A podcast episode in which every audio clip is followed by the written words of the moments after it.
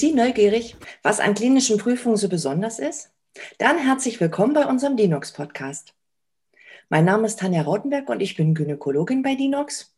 Und ich habe stellvertretend für unser Team hier zwei Study Nurses bei mir sitzen, nämlich Erik Schwarz und Anthony Neumann, sowie Corinna Dreger, eine unserer Prüfärztinnen. Wir berichten Ihnen aus unserem Studienzentrum in Berlins schöner Mitte von den Herausforderungen bei der Durchführung von klinischen Prüfungen und auch, warum unser Herz dafür schlägt. Erik, du bist ja jetzt schon sehr lange bei Dinox als Study Nurse beschäftigt. Vielleicht erklärst du uns als erstes, was eine Study Nurse eigentlich macht. Bei Dinox mit dem Boot bin ich nun seit 19 Jahren. Zuerst war auch ich sehr unerfahren und kam hierher, um zu hospitieren. Dies führte dann letztlich ziemlich schnell zu einer Weiterbildung als Study Nurse. Study Nurse hört sich ja eher weiblich an, was auch schon oft dazu führte, dass ich in Mail-Antworten mit Frau Schwarz angesprochen wurde. Auf Deutsch könnte man auch einfach sagen Studienassistent. Meine Grundausbildung war Krankenpfleger. Hier betreue ich die Probandinnen.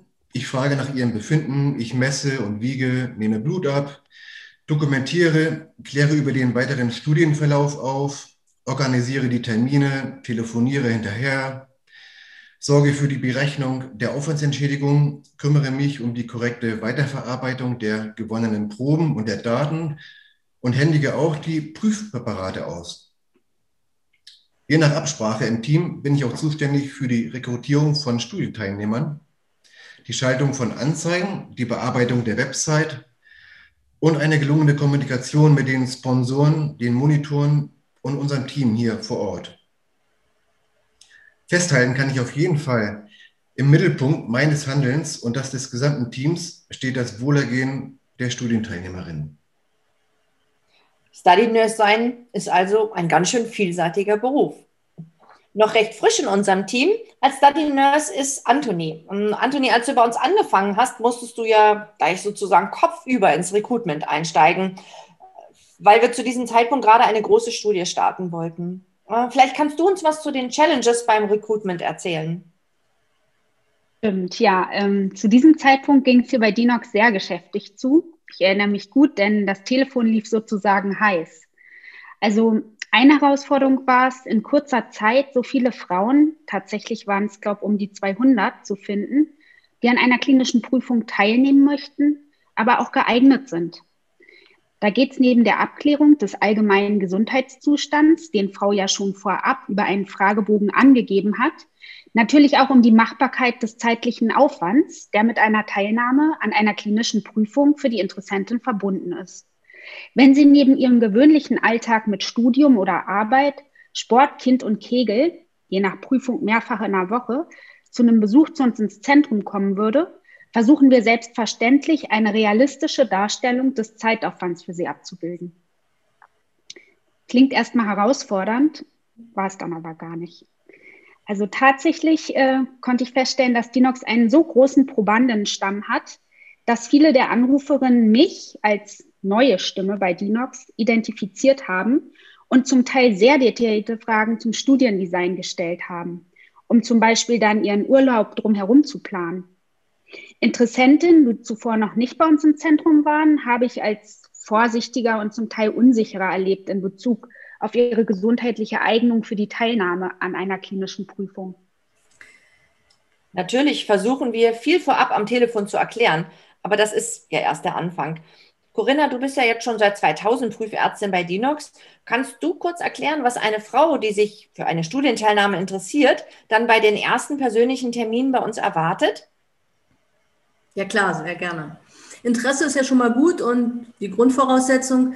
Und das Telefonat hat vorab die Eignung bestätigt, wie Antoni schön geschildert hat. Und nun kommen die Interessentinnen zu uns. Sie weisen sich aus und erhalten die Probandeninformationsschrift. Da gibt es eine Menge zu lesen. Mittlerweile ist das doppelt so viel wie zu der Zeit, als ich anfing. Dann erklärt eine Prüfärztin mehreren Frauen gleichzeitig den Inhalt und beantwortet ihre Fragen. Die Frauen gehen nach Hause und denken über die Teilnahme nach. Dies natürlich auch, können sie auch gerne mit Personen ihres Vertrauens besprechen, mit Partner, Familie, Frauenarzt, Frauenärztin und sie vereinbaren dann einen Extratermin bei uns, wenn sie bereit sind, an der Studie teilzunehmen und das sind die meisten. Hier gibt es dann ein Vier-Augen-Gespräch mit einer unserer Prüfärztinnen über Inhalt und Bereitschaft und dann schließlich unterschreiben sie die Einwilligungserklärung und es kann losgehen. Es folgt das Screening, also die Aufnahmeuntersuchung mit Anamnese, also der Krankengeschichte und allen möglichen speziellen Untersuchungen wie Urinprobe, Blutentnahme, allgemeiner und auch gynäkologischer Untersuchung und einem Ultraschall. Und erst danach steht fest, ob sie in der klinischen Prüfung auch bleiben darf. Also sind vom Teilnehmen wollen, bis man wirklich teilnehmen kann, schon einige Herausforderungen zu meistern. Dafür weiß man dann aber auch genau, dass man auf Herz und Nieren geprüft ist und wirklich gesund ist. Danach geht es dann ja mit den regelmäßigen Besuchen, die wir Visiten nennen, los. Anthony, welche Rolle spielt denn das Terminmanagement dabei? Ähm, ja, sogar eine ziemlich große Rolle, da die äh, Teilnehmerin sehr oft jeden zweiten oder gar dritten Tag zu uns kommen muss, können natürlich keine Wartezeiten, wie man sie aus normalen Arztpraxen kennt, entstehen. Deswegen ähm, ist gutes Terminmanagement besonders wichtig. Unsere Probanden müssen diese Termine für ein, zwei oder drei Monate in ihren Alltag integrieren, neben Studium, Job und der Familie, aber es ist wirklich beeindruckend, wie zuverlässig die Frauen das schaffen. Hm, klar gibt es auch äußere Einflüsse. Wir sind am besten über die U-Bahn-Station Bernauer Straße zu erreichen. Und wenn die U8 aus welchen Gründen auch immer mal nicht fährt, dann, äh, dann füllt sich das Wartezimmer erst wieder, wenn ein Bus bzw. die nächste U-Bahn ankommt. Ja, Dinox führt die meisten klinischen Prüfungen mit weiblichen Probanden durch, weil wir uns schon 1993 Entschuldigung, auf klinische Prüfungen im Feld der Kontrazeption, also Verhütung und andere hormonelle Therapien der Frau spezialisiert haben. Wenn in einer klinischen Prüfung zum Beispiel ein neues Medikament zur Verhütung geprüft wird, weiß man natürlich noch nicht genug über seine verlässliche Wirkung und die Sicherheit. Corinna, kannst du erklären, wie wir die Wirkung und Sicherheit überprüfen und vor allem, was eine Probandin dabei beachten muss? Oh ja, das ist natürlich ein zentraler Baustein der klinischen Prüfung für unseren Auftraggeber, denn der Sponsor will ja schließlich das Medikament auf den Markt bringen. Wir sorgen dafür, dass äh, eine verlässliche, gewünschte, dokumentierte Zuordnung vom Präparat gibt und wir instruieren die Frauen, dass die vereinbarte Anwendung wirklich oberste Priorität hat. Das kann bei oralen Präparaten, also welche, die geschluckt werden, unter Umständen auch wirklich in einem engen Zeitfenster sein. Weckerstellen ist dann angesagt. Die Anwendung sowie Blutungsmuster in einem Tagebuch notieren und auch Dinge, die sich aus ihrem Gesundheitszustand heraus verändern, sind wichtig. Wir checken das bei jedem Besuch. Wir sehen uns ja sehr häufig und sind aber natürlich auch 24-7 erreichbar für den Notfall. Am Ende müssen alle Prüfpräparate korrekt angewendet und alle Materialien wieder bei uns angekommen sein. Das sichert den Erfolg der Studie und der Auswertung. Das ist sehr herausfordernd im Alltag der Teilnehmerin, aber das leisten die allermeisten wirklich herausragend. Da stimme ich dir absolut zu. Wenn jetzt bis zu 200 Probandinnen, wie Antoni gesagt hat, an einer klinischen Prüfung teilnehmen und diese jeden zweiten oder dritten Tag zu einer Untersuchung kommen, dann ergibt sich natürlich eine große Menge an Daten und auch Proben, die es zu verwalten gilt. Erik, was bedeuten diese Proben für uns? Ah ja, dazu fällt mir ein, dass ich letzte Woche mit dem Rennrad nach Hause fuhr und an einer Kreuzung vis-à-vis -vis zum Alex warten musste. Dabei fiel mein Blick auf den Fernsehturm. Vor ein paar Jahren hatten wir hier mal spaßeshalber nach dem Abschluss einer klinischen Prüfung die Länge der ca. 9300 Sekundärröhrchen, die wir im Laufe der Studie gewannen, gedanklich aufeinandergestellt. Und dabei kamen wir bei einer Länge von 4 cm pro Röhrchen auf eine Höhe von 370 Metern. Damit hatten wir damals das Wahrzeichen Berlins um ganze zwei Meter übertrumpft. In der Vorstellung zumindest. Das fand ich ganz schön beeindruckend. Und das ist es auch heute noch.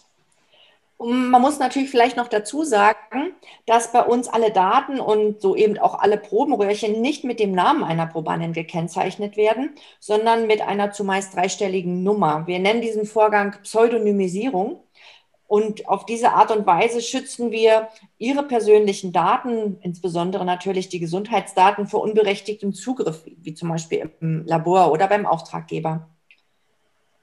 Erik, äh, vielleicht kannst du auch noch was zu einer, den häufigsten, einer der häufigsten Fragen der Probandinnen ähm, was sagen. Kann man eigentlich aus so einer klinischen Prüfung auch einfach wieder aussteigen, wenn sich was an der persönlichen Lebensplanung ändert?